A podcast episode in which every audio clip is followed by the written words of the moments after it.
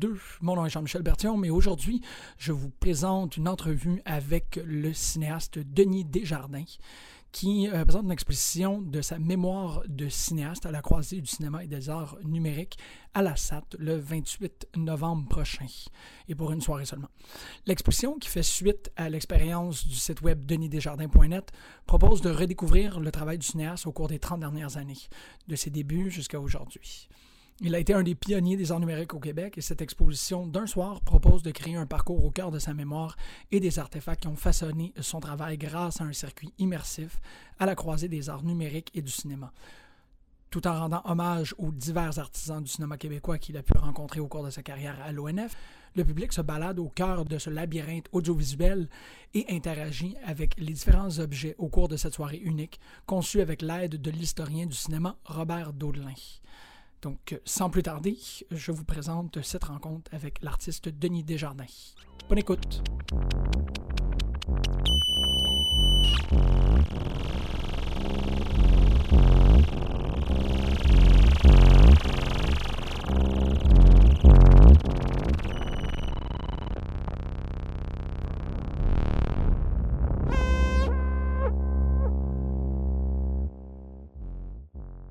Et euh, ben là, on est à la SAD dans le dôme. Et, euh, on pourrait imaginer c'est une expérience d'immersion de la mémoire. Mais, mais l'expérience que je, prépare en ce moment à la SAT, c'est une expérience qui n'est pas dans le dôme. C'est pas une expérience 360, parce que c'est une autre euh, approche. Le 360, à mon sens, empêche... Ce que je veux faire, en fait, c'est que les gens puissent se mettre en contact avec les outils de la création, donc ils puissent toucher les choses, pas juste être passifs devant des images soit 360 ou 180. Je veux briser la représentation, mais pas euh, faire en sorte qu'on soit passif devant les images. Parce que je, veux justement briser ce, mur-là qui est en train de s'installer avec ce que j'appelle la révolution numérique. On est tous d'accord que tout se numérise maintenant. Et notre contact avec les choses, avec les objets de la création sont de plus en plus éloignés.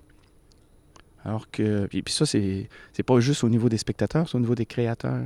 Parce que les outils, moi par exemple, je viens d'une époque où le cinéma, c'était euh, physique. C'est-à-dire qu'on touchait les bobines, on devait les couper. Euh, c'était fascinant. Euh, puis on n'est pas contre le progrès, c'est pas tout ça, mais c'est qu'il y a une perte de rapport aux objets, puis aux matériaux que je veux ramener dans cette exposition-là. pour que les, les, gens puissent s'asseoir, toucher, manipuler les objets, euh, du passé, mais même ceux du présent, pour qu'on puisse euh, se réapproprier, si on veut, l'image. Pas juste être passif ou victime de l'image, ce qui est dans un dôme. Hein, c'est qu'on... Dans un dôme, en fin fond, ce qu'on apprécie, c'est euh, le côté spectacle, en fait. Et puis moi, le cinéma, ça n'a jamais été un spectacle. Avant tout. Je, je, suis très conscient que c'est un spectacle. Parce que c'est ça qui était spectaculaire, par exemple, chez les Frères Lumière d'arriver à projeter l'image. Et c'est le côté artistique, à mon sens, c'est la projection. Versus euh, Thomas Edison, qui, lui, avec le kinétoscope, fait en sorte qu'on devient consommateur d'une image.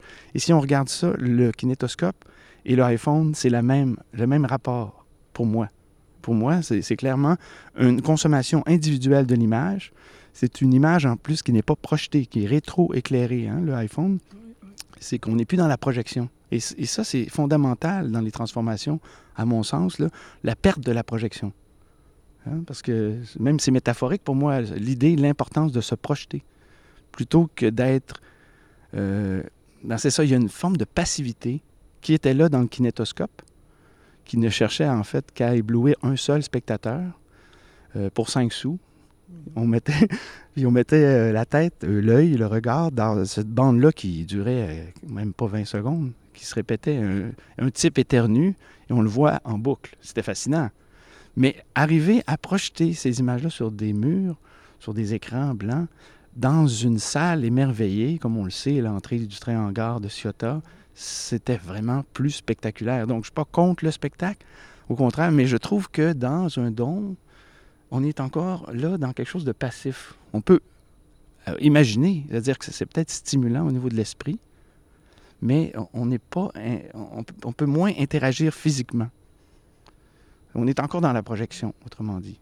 Euh, puis, la, puis le problème de la représentation, à mon sens, que ce soit dans l'enseignement même, parce que j'ai aussi enseigné, le problème de la représentation, c'est qu'on se représente un, rapport de force. C'est-à-dire qu'un est en avant, a le pouvoir, comme là en ce moment, j'ai le pouvoir de représentation parce que j'ai le micro en main. Donc j'ai un pouvoir. Comme quand j'ai une caméra, j'ai un pouvoir. Et ce pouvoir-là, je, je l'exerce en le dirigeant vers l'autre, celui que je filme ou celui que, que, que j'interviewe, mettons. Donc, avec ton micro, tu as un pouvoir aussi. Puis je crois qu'ici, on perd un peu le pouvoir dans le dôme. C'est quel pouvoir qui nous reste devant euh, des images à 360? Est-ce que c'est l'envie d'aller le plus, plus loin dans la représentation du réel, c'est-à-dire euh, reproduire la réalité ou l'impression de réalité? Ah, Mais c'est vrai que c'est intéressant parce que c'est vraiment le, ah. Le ciel, on a le ciel en ce moment? Ben c'est ça, on est quand même dans une reproduction de la nature, est un peu euh, teintée, mauve, là. C'est pas, peut-être quelque chose de plus familier pour les aurores boréales, les trucs comme ça, mais on vit pas ça. c'est vrai que le dôme, c'est souvent des, de nous mettre dans des environnements naturels, mais on est au centre-ville. Fait que c'est... Ah, wow, je suis en forêt. Non, t'es sur le coin de Sainte-Catherine et Saint-Laurent. Mais euh, sachant je trouve que c'est une super belle distinction. Euh, c'est quoi l'expérience? Est-ce que les gens vont toucher de la bobine? Est-ce qu'on va voir des, des du, ben, pas du vieil équipement, mais de l'équipement qu'on n'utilise presque plus?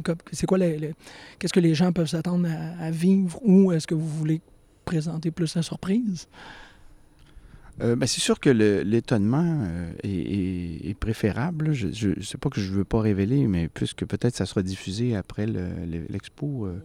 Euh, juste, ce qui m'est venu, d'abord, je dirais que cette exposition est inspirée d'un cinéaste que j'aime beaucoup, qui s'appelle Chris Marker, qui est un cinéaste français, qui avait lui-même tenté des réflexions sur... On dit que c'est le cinéaste de la mémoire, donc c'est quelqu'un qui, dans ses réflexions, a travaillé euh, autour des images et des sons comme outils de perception de la mémoire, donc de représentation de la mémoire. Parce que c'est presque impossible d'entrer dans notre tête. on a tous une mémoire, on a tous une expérience de la mémoire, comment la reproduire extérieurement et la partager avec d'autres? Le cinéma, c'est un des arts qui, a commencé à, par, sa nature même, à réfléchir à ça, à la nature même des images, des sons, qui sont qui s'approche de ce que peut être l'opération même d'une mémoire. Euh, donc, de, la mémoire fait en sorte que, on le sait, on retient des choses. Euh, on peut faire des liens euh, entre des images, des sons, un, simple son. Et ça, c'est depuis la littérature. Par exemple, quand on lit Proust, on sait, toute l'expérience de la Madeleine, par exemple, qui stimule la mémoire, les odeurs. le cinéma a toujours cherché euh, à être perceptif. On veut, on veut, on pense aussi en élargissant l'écran, en faisant en sorte que le, cinéma euh, soit plus près, si on veut, d'une expérience, euh, c'est-à-dire perceptive, c'est-à-dire même des sièges qui bougent, des odeurs olfactifs et tout ça, que ça, ça va stimuler davantage notre esprit et notre mémoire. Et donc, l'exposition, c'était un peu à l'idée de Chris Marker qui avait tenté dans une expo euh, en 90 qui s'appelle Zapping Zone, qui est une expérience de numérisation des images. Et c'est à partir de ça que j'ai commencé parce que euh, il faut parfois euh, remonter plus loin pour comprendre que la numérisation des choses était anticipée, forcément, même dans la science-fiction. Ben, on avait souvent cet esprit-là que maintenant, on la laisse téléporter, euh, que, que la matière allait disparaître. Mm-hmm. Et dans l'ère numérique, il y a un peu de ça. C'est la disparition des choses.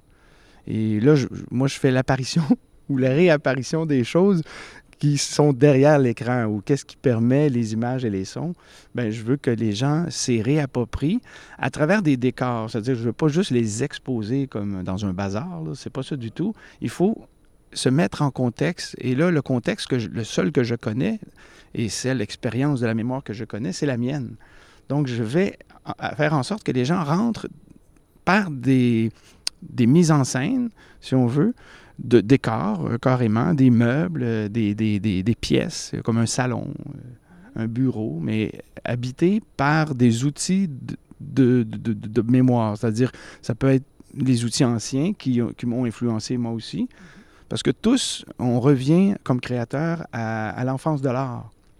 C'est des choses qui, qui, qui, sont indélébiles, on dirait, qui sont les premières perceptions ou impressions qu'on a eues qui nous ont motivés à créer ou à, vouloir reproduire certaines choses. C'est très diffus, mais quand on s'y attarde, euh, on, peut euh, se demander d'où ça vient notre passion pour ci ou pour ça. C'est donc des pièces, que, donc des décors que je recrée pour que les gens eux-mêmes aussi se réapproprient leurs souvenirs, euh, leurs souvenirs soit d'enfance ou à travers des outils qui ont peut-être fréquent, comme un téléviseur. Un téléviseur, il y a eu un temps, l'arrivée du VHS, par exemple. Bon, mais dans l'expo, il y a une pièce consacrée à, avec, avec, des quantités de, de, cassettes VHS. Donc, des quantités de cassettes VHS que les gens peuvent eux-mêmes manipuler et mettre dans des lecteurs et voir les images et écouter ces tas de bobines-là. Euh, donc, c'est le côté interactif là, de l'expo. C'est pas que tu observes. On est, contrairement dans un dôme, on est dans l'action constamment. Puis ça, c'est un, des exemples, mais il y a, par exemple, un appareil, euh, les fameux diapositives. Euh, c'est complètement disparu, l'idée de la projection de diapos. Mais cet appareil-là, en soi, est fascinant. Il est disparu, mais en soi, la manipulation qu'on avait, oui, on a beaucoup ri de tout ça, les, gens qui arrivaient avec leur voyage, mais, malgré tout, aujourd'hui, on, fait la même chose, mais c'est avec des iPhones. Hein? Le, comportement n'a pas changé. Le comportement n'a pas changé. C'est qu'on va prendre des tonnes de photos d'un événement, d'un voyage, d'une fête et tout ça, puis on est heureux de les partager sur des médias sociaux ou, des, ou même euh, dans l'événement même, on présente tout de suite la photo. C'est une photo qui est rétroéclairée sur un appareil, mais en petit. On est dans les petits formats, même les micro-formats, on peut dire. Alors qu'avant, on était dans le partage, dans le...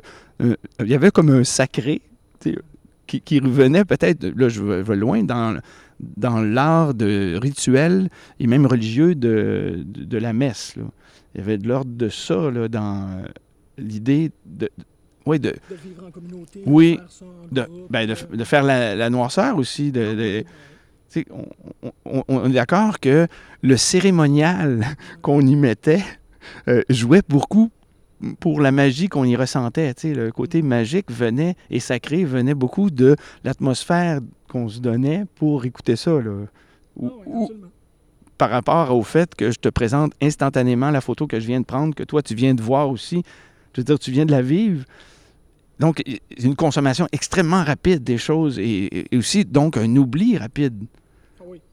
C'est pas parce que le téléphone l'a en, mémoire que automatiquement euh, ta mémoire est plus efficace. Mm-hmm. Même c'est plutôt oui, c'est l'inverse. On, on s'est prouvé que parce que tu sais que c'est là, surtout par rapport à l'omniprésence de l'Internet, parce que l'information est dans tes poches, tu as moins tendance à te rappeler.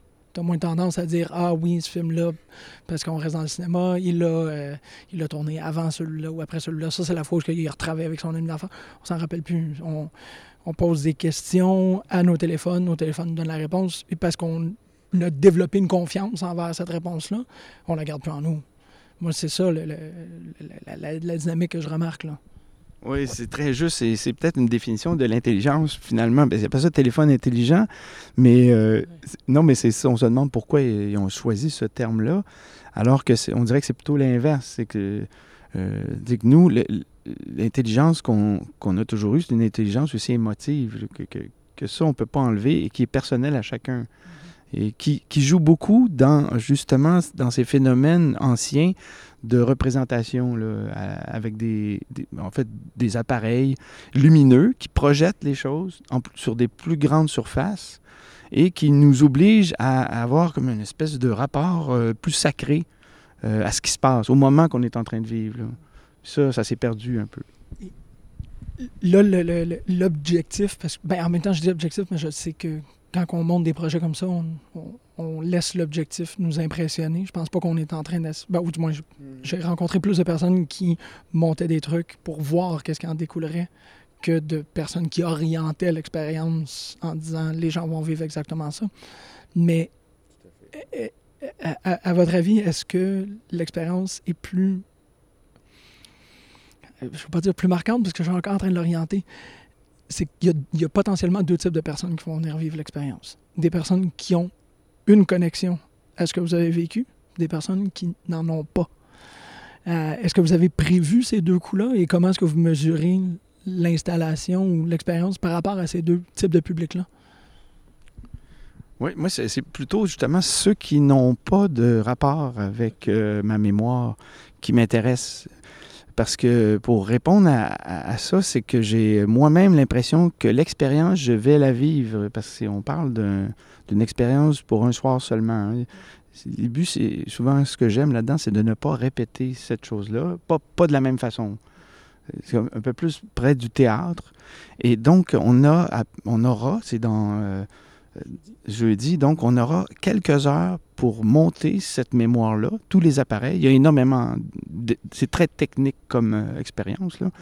Et, donc, je pense que les gens, peu importe s'ils connaissent ou pas et mon œuvre et, le, cinéma ancien ou nouveau, euh, ils vont vivre quelque chose parce que c'est le but, c'est de m'approcher du vrai monde, c'est-à-dire qu'ils ont une, vie euh, avec, euh, par exemple, des pièces dans lesquelles ils vivent, un rapport de décor dans leur vie. C'est-à-dire que tout le monde se met en scène indirectement sans s'en apercevoir, mais place les choses à leur façon, en, rapport avec eux selon leurs besoins de, proximité des choses. Et donc, ils, finissent, par être des metteurs en scène hein, dans leur propre euh, appartement. Hein. Bon, mais moi, je joue à ça. Euh, quand, vous allez chez vos amis, euh, ou, même des gens qui sont des amis de vos amis, vous observez un peu comment sont les décors, comment c'est décoré, comment c'est habité. Ben, c'est un peu ça. J'ai l'impression que les gens vont venir. Ça ne sera pas, euh, disons, euh, classique, parce que je vais pousser la note. C'est-à-dire, j'habite pas comme ça chez nous. Je n'ai pas 25 euh, écrans qui datent de 50 ans avec des téléviseurs. J'ai d'ailleurs Très, très, beaucoup d'appareils techniques, mais qui sont rangés chez nous, qui ne sont pas exposés comme ça. Mm-hmm. Là, c'est clairement une expo. Donc, il faut les mettre en relation les uns les unes aux autres. Là. Euh, oui, ben oui, tout à fait. Euh, manipuler les choses euh, comme on le faisait. Parce que, par exemple, juste l'idée de changer les postes sur un téléviseur, hein, c'est un rapport à l'objet qui est complètement perdu, quasiment. Oui, mécanique, clac, clac. Oui, tout à fait. Et le rapport avec l'antenne, parce que sinon tu ne reçois pas l'image, ou l'image n'est plus la même. Donc, il y aura des phénomènes de réception. Et aussi, il y avait, par exemple, sur ces moniteurs-là, un ajustement vertical et horizontal de l'image. C'est-à-dire qu'il y a un balayage de l'image qui n'était pas instantané. C'est-à-dire que selon ce que tu recevais, tu devais ajuster à constamment le, balayage de l'image, ce qui fait que c'était très... Euh, on n'est pas loin du psychiatrique, là, parce que tu, as l'impression que ta perception n'est pas juste parce que l'image balaie, c'est-à-dire qu'elle elle, tourne, mm-hmm. ou elle est ondulante. Fait que là, tu essaies constamment de l'ajuster. Donc, on avait un rapport créatif euh, aux images. On les ajustait on les, acceptait croches. Oui. Ou on refusait qu'elles soient croches. Oh oui. on travaillait là-dessus. Euh, donc, euh, ce rapport-là, on le doit l'avouer, c'est nécessaire parce que dans l'amélioration des choses, on devient de plus en plus intelligent. Donc, les appareils le font pour toi. C'est ça l'intelligence des appareils. Mais là, je remets ça à, je veux dire, la charge revient aux spectateurs, aux visiteurs. Mm. Ben, si ça te dérange, parce que les moniteurs, ils vont être désajustés. Puis c'est pas parce que je veux faire ça cool, mais je veux que toi, tu, trouves le moment de l'ajuster en disant hey, ça, j'ai jamais vécu ça, ou effectivement, je me rappelle, ou mon père me parlait de ça, ou ma mère. Donc, dans tous les phénomènes de représentation euh, des images et des sons, il y aura des, une expérience à revivre ou à vivre ou à essayer ou à tenter. Ou, Puis là, en fait, il y a aussi euh, des ordinateurs, il y a, des, il y a, beaucoup de choses. Là, euh. mais, mais ce sont tous des supports de la mémoire qui sont plus ou moins intelligents, si on peut dire selon leur, leur datation. Mais il y a des supports très peu intelligents, mais très cool. Non, mais vraiment fascinant à toucher. Euh. Ben, c'est ça aussi l'histoire de la technologie, c'est que les gens avaient des trucs extrêmement rudimentaires au début, mais un, vraiment un grand champ de possible. Avec la bande magnétique, tu peux, tu déchirer, tu peux griffonner dessus, tu peux, tu peux absolument tout faire. Puis il n'y avait pas de règles parce que c'était tellement élémentaire. Puis maintenant, on est peut-être complètement au bord du spectre, que la technologie, elle, est, elle a une fonction, elle est utilisée pour ça. Même si on pouvait, par, par volonté créative, d'ouvrir, c'est pas, il n'y a, jamais des adoptions complètes. Même si on ouvre juste un petit peu la possibilité, normalement, les gens, non, ça, ça sert à ça, ça, ça sert à ça. Puis le plus qu'on raffine, ou peut-être que le plus que ces technologies-là deviennent intelligentes, le plus qu'on dit, toi, tu sers à ça. Et on, ne fait pas de. J'ai pas d'idées qui me viennent en tête, là, mais comme. On ne fait pas de peinture avec un iPhone. Malgré que ça pourrait faire une très belle, euh, un très beau pinceau. Je me perds dans mon truc. Non, mais moi, je dirais la meilleure, la meilleure analogie dans ce que tu dis, c'est les applications. C'est-à-dire que dans le téléphone, on te propose des applications. Une application, le mot le dit, c'est pour s'appliquer à faire une chose une chose que l'autre ne fait pas, mettons. Et là, on multiplie les applications, ce qui engorge la mémoire de l'ordi euh, ou du téléphone en question, puis on multiplie les applications. Euh, mais ça, c'est très bien. C'est comme si on avait un, coffre à outils dans un seul objet, qui, est l'iPhone ou le téléphone intelligent. Euh, sauf qu'on ne les voit pas, ces applications-là. On, on, peut les voir comme une icône, là. on peut l'ouvrir, faire des ajustements sur cette application-là. Mais elle reste virtuelle quand même on, peut difficilement la comprendre. Il y a quelque chose qui nous est pas, euh, qui est caché, qui nous est pas euh, donné. Euh, mais on est content parce que le but, c'est d'être efficace et de passer à, l'action qu'on veut produire. Mais c'est peut-être moins créatif que, de voir l'appareil, de devoir le manipuler, de devoir même le supporter. Il y a des gens que j'ai connus, moi, qui ont des mots de dos parce que c'était des monteurs euh, euh, de, films, là, et qu'il y avait des plateaux de films avec des bobines à manipuler. Et souvent, ils étaient au bout de leurs bras. Et donc, ces gens-là ont tous des maux de dos. Euh, parce que c'était le métier qui amenait ça. Donc, il y avait une lourdeur qu'on a voulu comme évincer, puis c'est normal, on a allégé ces processus-là. Puis maintenant, avec un ordinateur, les gens peuvent faire pas juste le montage image, le montage son, corriger les images, faire les bruitages et tout ça avec le seul, le même appareil. Mais, mais moi, je veux juste qu'on revienne à la, si on veut, la, séparation des choses, revoir un peu les outils de base, pas juste pour être ancien, juste pour euh, peut-être utiliser différemment les nouveaux outils intelligents. Ça, ça, ça m'intéresse. Ben, ça, va être un rapport personnel où chacun va se dire Ah oui, comment ça fonctionnait? C'est bien étrange, ça, servait à ça. Puis là, tu le manipules, puis tu vois en quoi. Ça, soit que ça, s'est perdu dans l'histoire, ou soit que c'était pas pertinent non plus. Il y a des choses, tu te dis OK, c'était mal pensé. J'en ai des, j'en ai des trucs comme ça. tu te dis pourquoi ils ont fait ça? Mais, euh, mais en même temps, euh, c'est ça. Il y, avait, il y avait, y aura dans l'exposition une variété de choses qui c'est pas juste des objets. Il y a des textes aussi, il y a des euh, réflexions. Par exemple, parce que la mémoire oublie, c'est une faculté qui oublie. Donc, j'ai une, une, partie sur, par exemple, les photographies, la naissance de la photo. Euh, et puis là, bon, il y a une question. Chaque objet, vous pourrez les toucher, que ce soit une photo, on, peut la manipuler, puis voir qu'est-ce qu'il y a à l'endos. Euh. Dans chaque pièce, il y a des compartiments où on peut ouvrir des tiroirs, puis il y a des choses euh, à découvrir. C'est un peu l'idée interactive de, l'expo.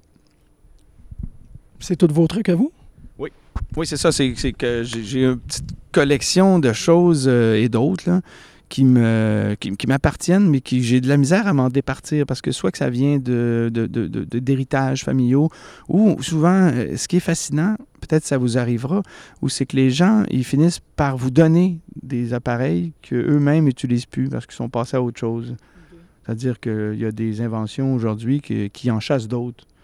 Fait qu'il y a toute une partie euh, que j'appelle le cimetière de la mémoire qui fait réfléchir à toute cette consommation-là des objets hein, qui, se, qui se modernisent, mais qui euh, en font un en remplace une autre, puis on pourrait voir aussi l'intérêt de ça. Qu'il y aura un moment dans l'expo où vous pouvez parcourir un énorme cimetière des, de la mémoire et des objets, des appareils qui, euh, qui ont servi à mémoriser les trucs. Et la mémoire elle-même, parce que, par exemple, les gens jettent leurs photos aujourd'hui. Jettent leurs photos. On en retrouve partout. euh, tu peux acheter des photos de, de gens, c'est donc leurs souvenirs. Puis tu te dis, mais où sont les gens qui se souviennent de ces photos-là? Mais moi, je travaille beaucoup euh, sur le souvenir du souvenir. Et j'ai une anecdote là-dessus qui m'a marqué. Donc, euh, c'est qu'une fois, j'ai reçu une collection de films 8 mm tournés par une femme que je ne connaissais pas. Donc, c'est un cinéma 8 mm, c'était une, une caméra assez archaïque quand même, mais il n'y avait pas de son. Puis donc, j'ai regardé ça et c'était des images tournées partout dans le monde. Et j'ai tenté de retracer la, personne en question parce que je voulais, je voulais la remercier. Puis je lui mais enfin, c'est fascinant, tu as voyagé. euh. C'était une femme en plus dans les années 50-60 qui, avait tout filmé ses, voyages dans des pays un peu plus rares. C'est pas de tourisme. Donc, j'étais content de la retracer. Puis quand je l'ai retracée, euh, j'avais tellement vu les pellicules, j'avais pris des notes sur les endroits qu'elle avait visités. Puis elle ne se rappelait plus du tout d'aucun endroit qu'elle avait visité. Donc, c'est moi qui, détenais sa mémoire par les pellicules. Et ça m'a marqué sur le coup qu'elle me demandait de lui raconter ses propres voyages. Qu'elle, elle avait vécu, mais oublié. Et ça, ça, a été un point tournant sur ma réflexion sur les recherches, sur les supports de mémoire.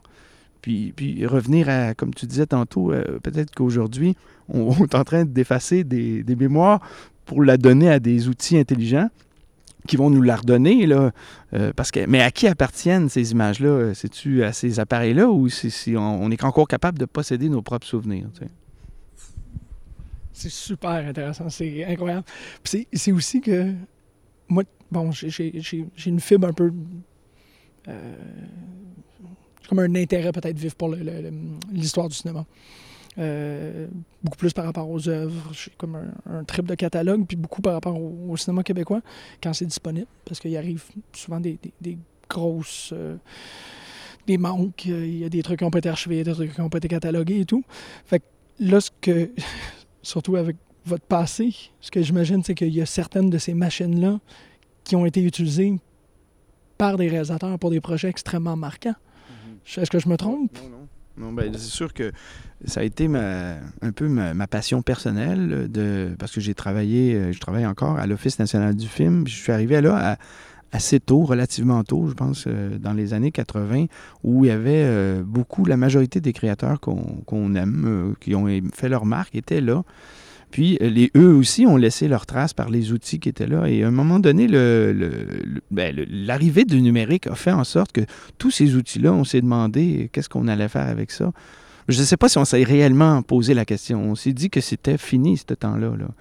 Parce qu'on avait des inventions assez fascinantes qui s'en venaient. Donc, comme je disais, ça chasse un peu les, choses du passé. Et moi, ça, au contraire, je les ai ramassés, puis euh, je me suis retrouvé avec des objets euh, qui, même, moi, je connaissais le créateur qui avait utilisé cet objet-là, donc euh, j'admirais euh, l'idée de, m'en servir et de retourner avec.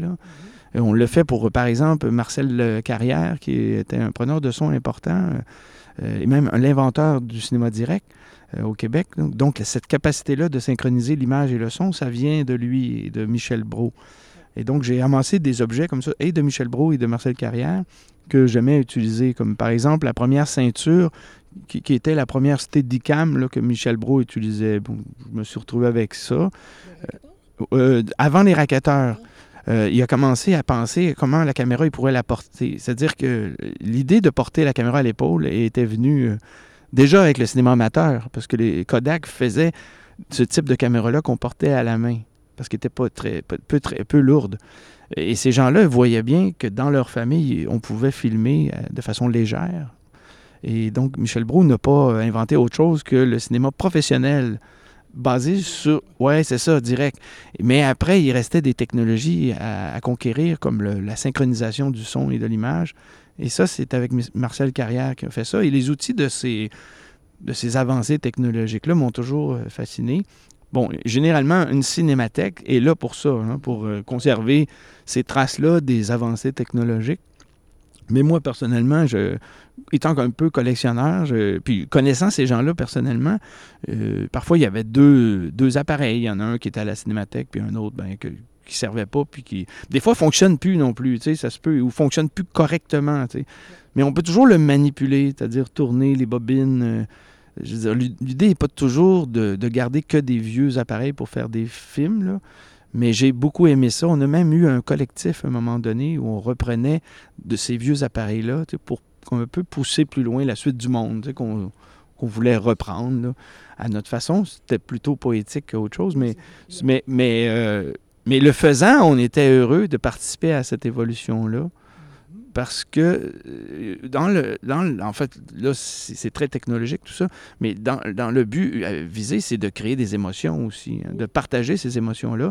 Et si l'outil en question, lui, il n'est pas, pas limité dans ses émotions, c'est-à-dire qu'il peut toujours permettre de transmettre des émotions, ça dépend de celui qui l'utilise.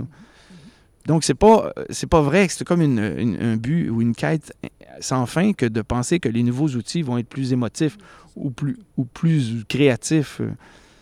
je trouve que même les anciens outils permettaient à ces créateurs-là, par leurs limites, les outils même, à être plus créatifs. Parce que les outils limitent des fois les possibilités, et donc c'est le créateur qui doit prendre, qui faire la différence. Puis même, je pousse cette réflexion-là juste un petit peu plus loin. Les, les technologies actuelles imitent des processus de ces vieilles machines-là pour leur donner une émotivité. Je pense aux filtres sur les photographies qui donnent l'impression de l'argentique. C'est une photo qui a été prise par un téléphone avec un filtre argentique a une nostalgie dedans quand en fait. Mais non, c'est quelque chose qui a été rajouté dessus. Fait que oui, encore plus la mémoire trafiquée en utilisant et en rendant explicite les, je ne veux pas dire lacunes, mais comme les caractéristiques de ces affaires, de ces machines-là. il laissait une trace ou il mettait un, euh, les, les, timestamps, par exemple, des, caméras qu'on avait toujours, la date en bas en rouge, euh, que tu peux absolument rien faire, était toujours présente. Ben, maintenant, évidemment, il y a une application qui fait en sorte qu'on peut rajouter.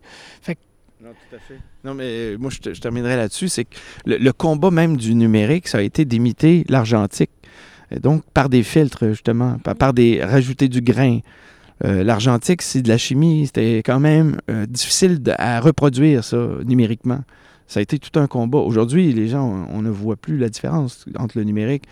Et bon, par contre, on, a, on a, non, on ne voit plus la différence parce que je, l'ai moi-même expérimenté. Des fois, je ne le vois pas. Mais, oui, oui, ben, c'est que c'est très bien fait aujourd'hui.